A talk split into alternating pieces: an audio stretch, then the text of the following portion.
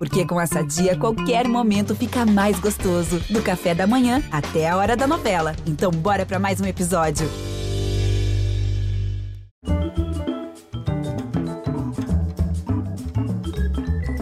Boa noite, muito bem-vindos. Atenção, atenção.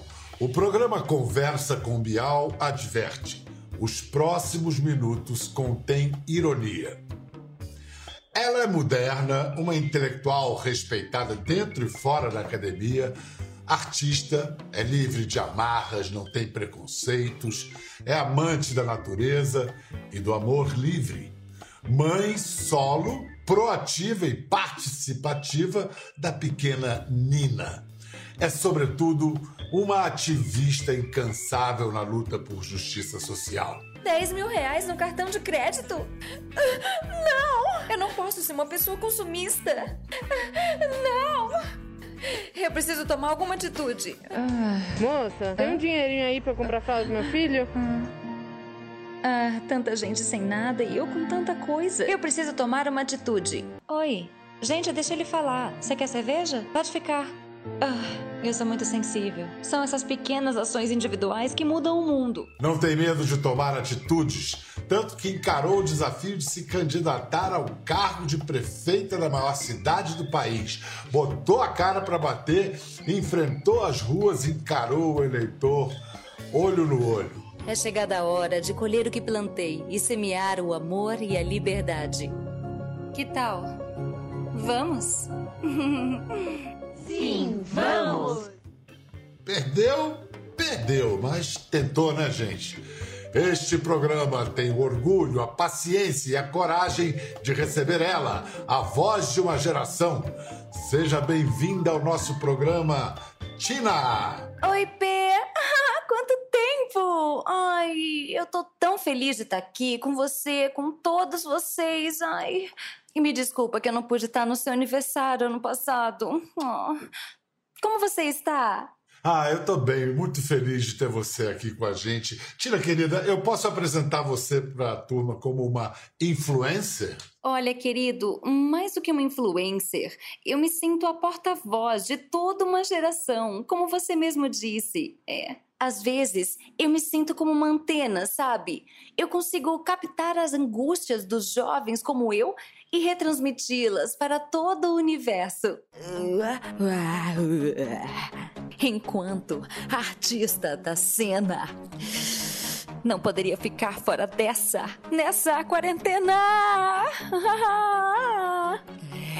Eu lanço para você o desafio da lagarta autônoma. Isso. Quanto tempo você consegue ficar mexendo seus ombros nessa quarentena? Como tem sido o isolamento para você? Você tá mesmo dentro de casa esse tempo todo isolada? Sim, eu tô totalmente isolada. Eu tenho usado esse tempo para me reconectar com a minha essência. Eu sugiro que todos façam o mesmo. Mas houve um momento que, por um motivo maior, eu tive que atender ao chamado do povo, ir às ruas, fazer a minha campanha eleitoral. Vamos mostrar a Tina em campanha, nas ruas. Apesar da pandemia, ela foi com todo o protocolo, pediu o voto do povo com quem ela se identifica tanto. O que eu tô propondo é um olhar mais humano para as coisas, entende? É você olhar e tocar as coisas à sua volta, poder dar as mãos para as pessoas e dizer estamos juntos. Democracia! Uh! Os apoiadores já estão chegando, tá todo mundo se reunindo aqui no Vão do Mas para mudar a cidade. É uma lógica do afeto. Por que que você resolveu se candidatar à prefeitura de São Paulo? Eu tive que atender a esse chamado. Com minha rápida ascensão nas redes, eu percebi que essa era a minha missão naquele momento. Era preciso levar a voz do povo às urnas. E eu sabia que eu tinha as respostas. E o que, que você acha que a pandemia veio nos ensinar? Olha, muita coisa, viu, Pedro? Eu, eu aprendi a fazer pão, yoga, eu aprendi alemão. Elivede. Eu terminei meu mestrado. Mas eu acho que meu maior desafio foi fazer a minha primeira composteira. Aquilo que bota todos. que não fede, não? Querido, às vezes o fedor tá na nossa mente, sabe? O que, que é o cheiro? O que, que é o fedor? Às vezes tem situações que fedem a nossa volta e a gente acha que tá tudo bem. É tudo uma questão de perspectiva. Uhum. É subjetivo. A pandemia agravou a angústia existencial de Tina. Ela teve o tique, o clique, caiu em si na epifania, epifania da tomada de consciência. Tinha que atuar, militar, trilhar o itinerário de mudar o mundo pela arte. Hum, acho que terminei. Hã? Hã? Hã? O quê? Ah, tanta coisa horrível acontecendo no mundo. Eu preciso tomar uma atitude. Preciso transformar o mundo com a minha arte. O trabalho Fronteiras é um trabalho que fala sobre fronteiras que existem em mim, você, na sociedade. O sangue dos colonizados numa folha de papel. Corta. Esquece o roteiro. Ele tá te engessando. Baixa desemprego! Você se considera uma pessoa disruptiva? Ah, com certeza. No sentido grego da palavra mesmo, sabe? Diz aquele que diz, e ruptus, o rugido sagrado. Ah, eu sou uma leoa. Eu rujo, logo existo. Você conta que passou por um processo de autoconhecimento muito profundo e intenso num retiro na Bahia.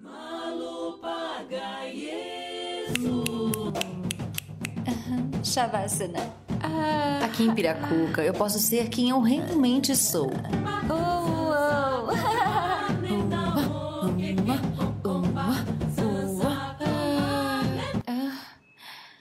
Ah, agora sim. Quero a vida sempre assim. Piracuca! Piracuca, piracuca. A gentileza em mim, saúde, a gentileza em você. O que você aprendeu lá em Piracuca? P. Eu acho que a palavra é apreender, tá? Aprender pelos poros. ah, Aprender de uma outra forma que não pela razão, sabe? Em Piracuca, aliás, um beijo pro pessoal, mestre Jairo, gratidão. Em Piracuca, eu aprendi a amar. Eu aprendi a respeitar a natureza, a dançar com os meus chakras, a me desapegar das coisas materiais, sabe? Mas principalmente, eu aprendi a sentir os outros. Eu sei que você foi mãe há pouco tempo. Você agora tem uma filhinha, a Nina.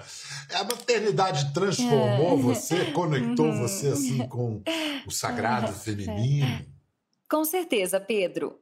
Mas eu acho que eu sempre fui muito conectada com o sagrado, é, com a minha feminilidade. Inclusive, na última Bienal, acho que você esteve lá.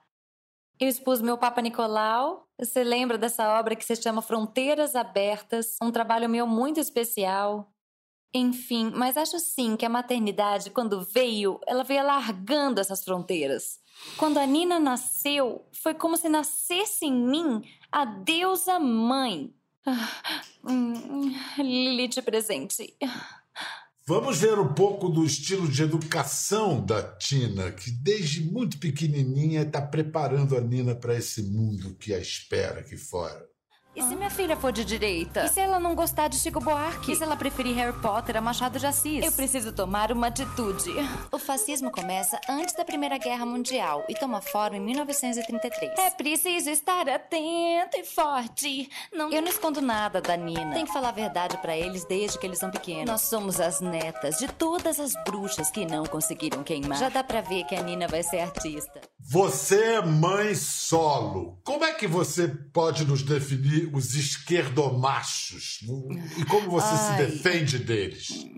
Difícil definir, Pedro. Eles são uma praga. Eles estão em todos os lugares que eu frequento. Ah, Bares, cinema, museus. Universidade, então, ó, cheio. Até em Piracuca encontrei. Ah, Mas pra se defender, ó, sempre que vier com a frase Ah, eu já estou desconstruído. Vaza, meninas, vaza. Com esse sucesso nas redes insociais, dinheiro entrando, como é que você faz para não se vender, para não ser cooptada pelo neoliberalismo? Antes de tudo, eu não estou à venda. Eu estou resistindo ao neoliberalismo todos os dias. Eu resisto quando eu rego a minha planta, quando eu protesto da janela da minha casa. Quando danço contra o fascismo, quando posto um filtro novo no Instagram, eu tô resistindo, indo além na minha luta sempre. Ah, é isso. Pequenas atitudes fazem toda a diferença. Você tem medo da cultura do cancelamento? A palavra medo não faz parte do meu vocabulário. Para encerrar, tira uma pergunta nunca antes feita. Quais são os limites do humor? Nem o céu é o limite, quando os sonhos são maiores que o próprio universo. Ah, hum, Shavasana. Namastê. Obrigado, Tina. Boa noite. É o seguinte, moçada, vocês acabam de conhecer a internacionalmente famosa nas redes e sociais Tina, guardiã da virtude revolucionária, monopolista das boas intenções, militante e patrulheira do mundo enquanto lacração. Apesar de parecida com muita gente, a Tina não existe. Ela é uma criação mal criada e certeira de duas atrizes são duas. Tina, são duas. A cara da Tina é conhecida, Isabela Mariotto. Bem-vinda, Isabela. E a voz, quanta diferença! Cadê a cara da voz? Júlia Burnier. Ah, então está aí a voz por trás Olá, desse sucesso. Como você Olá. está? Oi, P. Pedro, nós estamos construindo pontes. A ponte São Paulo-Nova York, São Paulo-Paris, São Paulo-Tóquio. Arigatou gozaimasu. Você faz a voz, a Tina põe a cara ali, mas o texto é uma, uma criação de vocês duas juntas, vocês vão fazendo, ou alguma escreve mais que a outra? Ah, a gente faz tudo junto, né? A gente tem uma, uma, uma reunião de roteiro que a gente decide basicamente o tema de cada vídeo. E aí a gente até, hora ou outra, escreve uma frase, e aí vai para a Isa, aí a Isa improvisa o texto, a parte maior assim, do texto, ela que improvisa em cima. E você capricha nessa técnica de, de ter voz de, dubla, de dubladora clássica, assim, caricata, né? É, a última coisa que entra é a dublagem. Então eu faço a parte da edição também. Então eu edito todo o material depois que ele chega. E aí depois que a gente fechou o corte, aí vem a dublagem. Aí é aquela coisa totalmente exagerada, parodiada. Nem sei de onde que surgiu essa ideia da voz, mas vem. Eu acho que essa voz da, da dublagem assim caricata tá no inconsciente de todo mundo que viu televisão É. no Brasil a vida toda. Isabela, mas essa coisa de você entrar só só é ótimo, né? Você botar a cara na reta, mas não falar. O que foi? Foi assim um coquetel de atrevimento e um pouco de timidez também? Com certeza, eu acho que sim. É, e a Júlia é minha parceira de teatro, de aventuras artísticas desde muito cedo, né?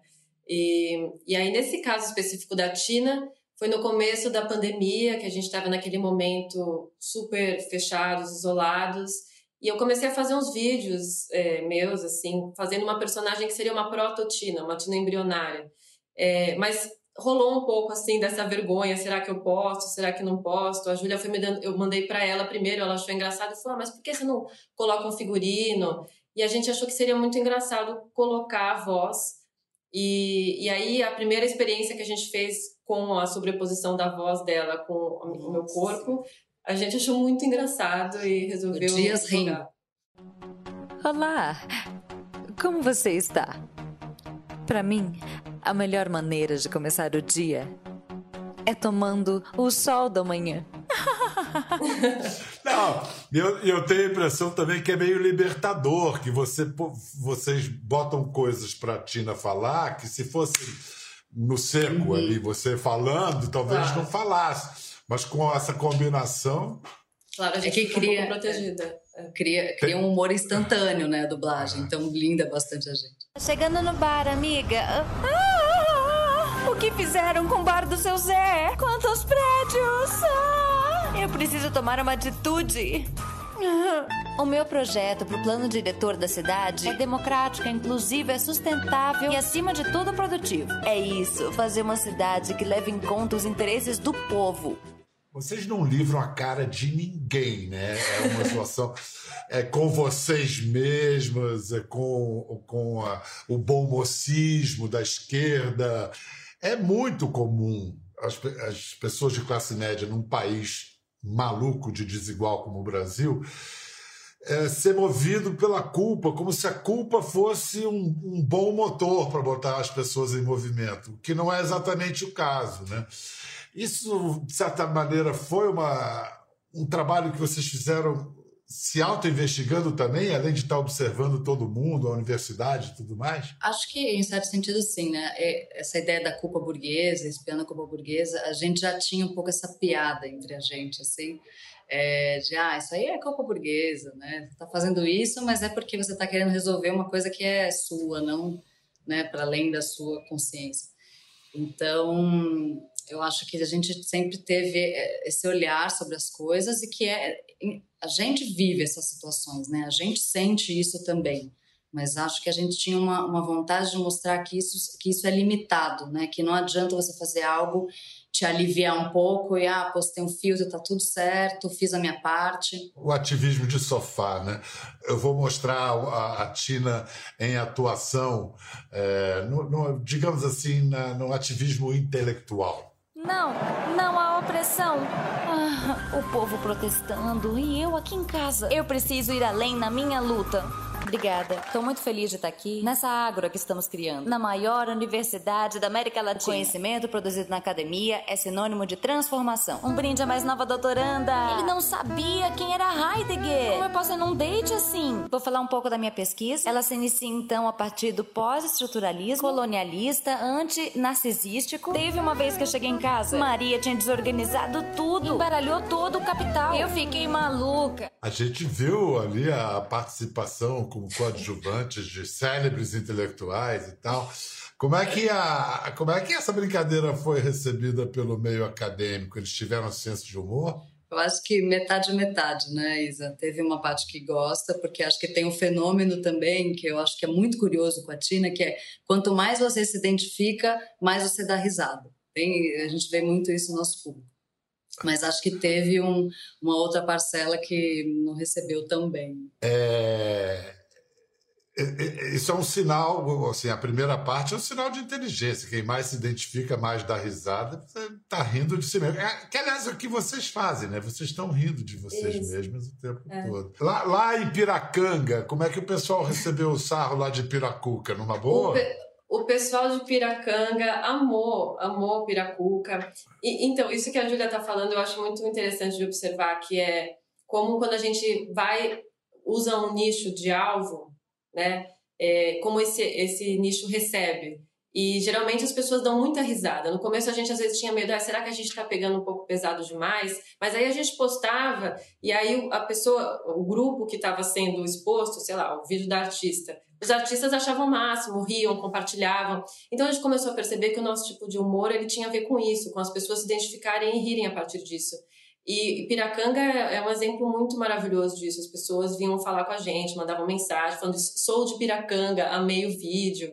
É, enfim, acho que geralmente são as é, pessoas que sabem rir de si mesmas, né? E acho que dar risada e rir das próprias contradições pode ser muito é muito bom para a gente avançar, é, para a gente poder se observar, se autocriticar. É, mas não tem jeito, porque internet, como é que os, os haters iam perder o sentido de, de, de, de suas vidas, né?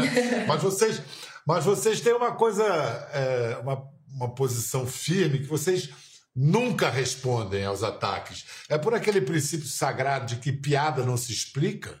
Eu acho que tem o princípio também de a gente nunca pensou em responder, a gente joga lá e, e, e acho que Talvez isso tenha a ver, né? A piada não se explica, mas quando o trabalho está feito, ele está aberto agora para que todo mundo possa é, é, Sim, falar sobre ele, né? interpretá-lo, senti-lo, enfim, da forma que for. Isabela Mariotto, ela é parte do célebre Teatro Oficina, já tem quatro anos. Vamos ver a Isabela em cena na oficina. É,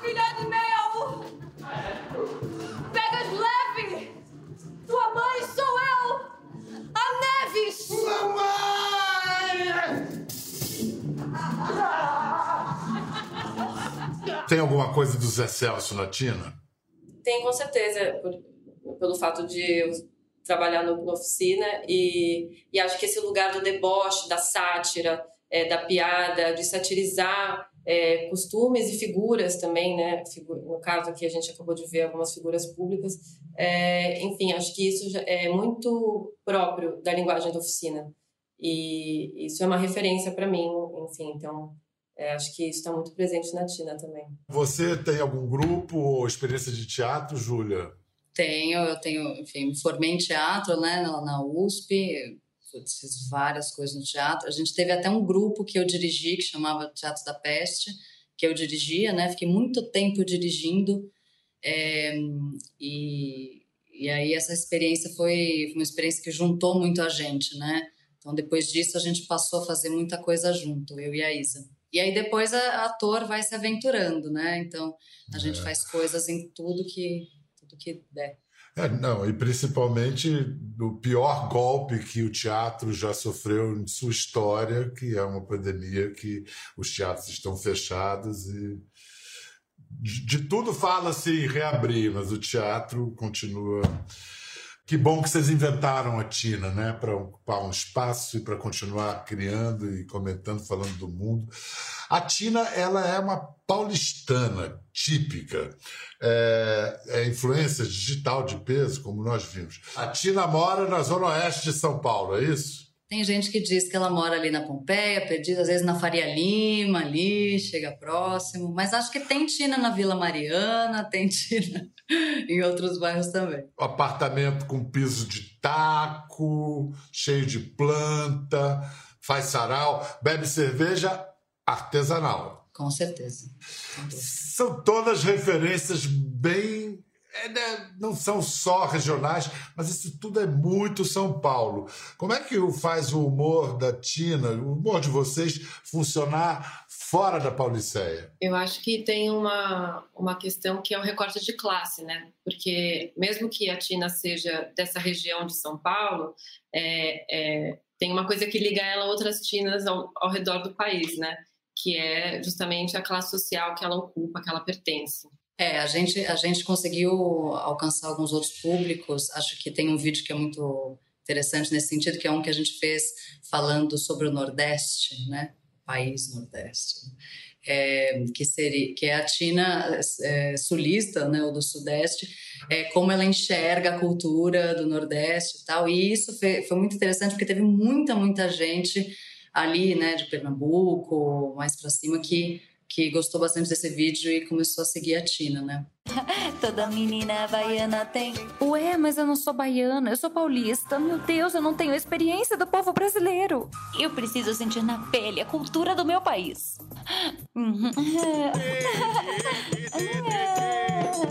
Você é de Recife? Ah, que foda! Por que você veio pra cá? Pegando praia todo dia. Se eu morasse no Nordeste, minha vida tava feita. É um povo que tem uma força, sabe? Guerreira. A minha avó era do Ceará. Será que a gente é primo? Oxe, é mesmo.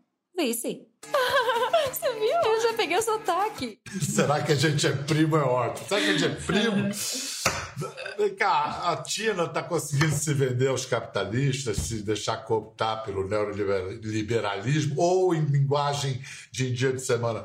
Tá dando dinheiro um pouquinho, a Tina? Começando agora um pouco, né, Isa? Um pouco. Ainda bem, né? Porque é. dá muito trabalho fazer. Então, o dinheiro é uma forma, assim, da gente conseguir continuar fazendo né, o que a gente está fazendo. É, porque tempo é dinheiro, né? Então, quanto mais a gente conseguir se aliviar um pouco da, da nossa rotina maluca de ser artista hoje, né? Mais conteúdo a gente vai conseguir fazer para a Tina, que é uma coisa que a gente gosta, que a gente se diverte e que a gente acredita também. É, mas vocês já encontraram um belo caminho e acho que é isso. Tem que, tem que investir na Tina. Ela, ela promete ainda dar muito samba. Então, hoje, quem quiser conhecer melhor a Tina, é, no bom sentido, é a, tu, Twitter e Instagram. E aí vocês talvez então façam a transição também para YouTube. É isso, é por é. aí. Isabela Mariotto, Júlia Bonnier, muito obrigado pela presença, pela criação de vocês, a Tina. Aliás, digam para a Tina que eu estimo as melhores. estimo só as melhores. Pode deixar. Valeu, muito obrigada pelo convite também, Pedro. Obrigadão. Muito obrigada. Fiquem bem. Obrigado. Cuide. Até a próxima. Até a próxima, gente. Ficou curioso para ver as imagens do programa? É só entrar na página do Conversa no Globoplay. Tá tudo lá. Até a próxima!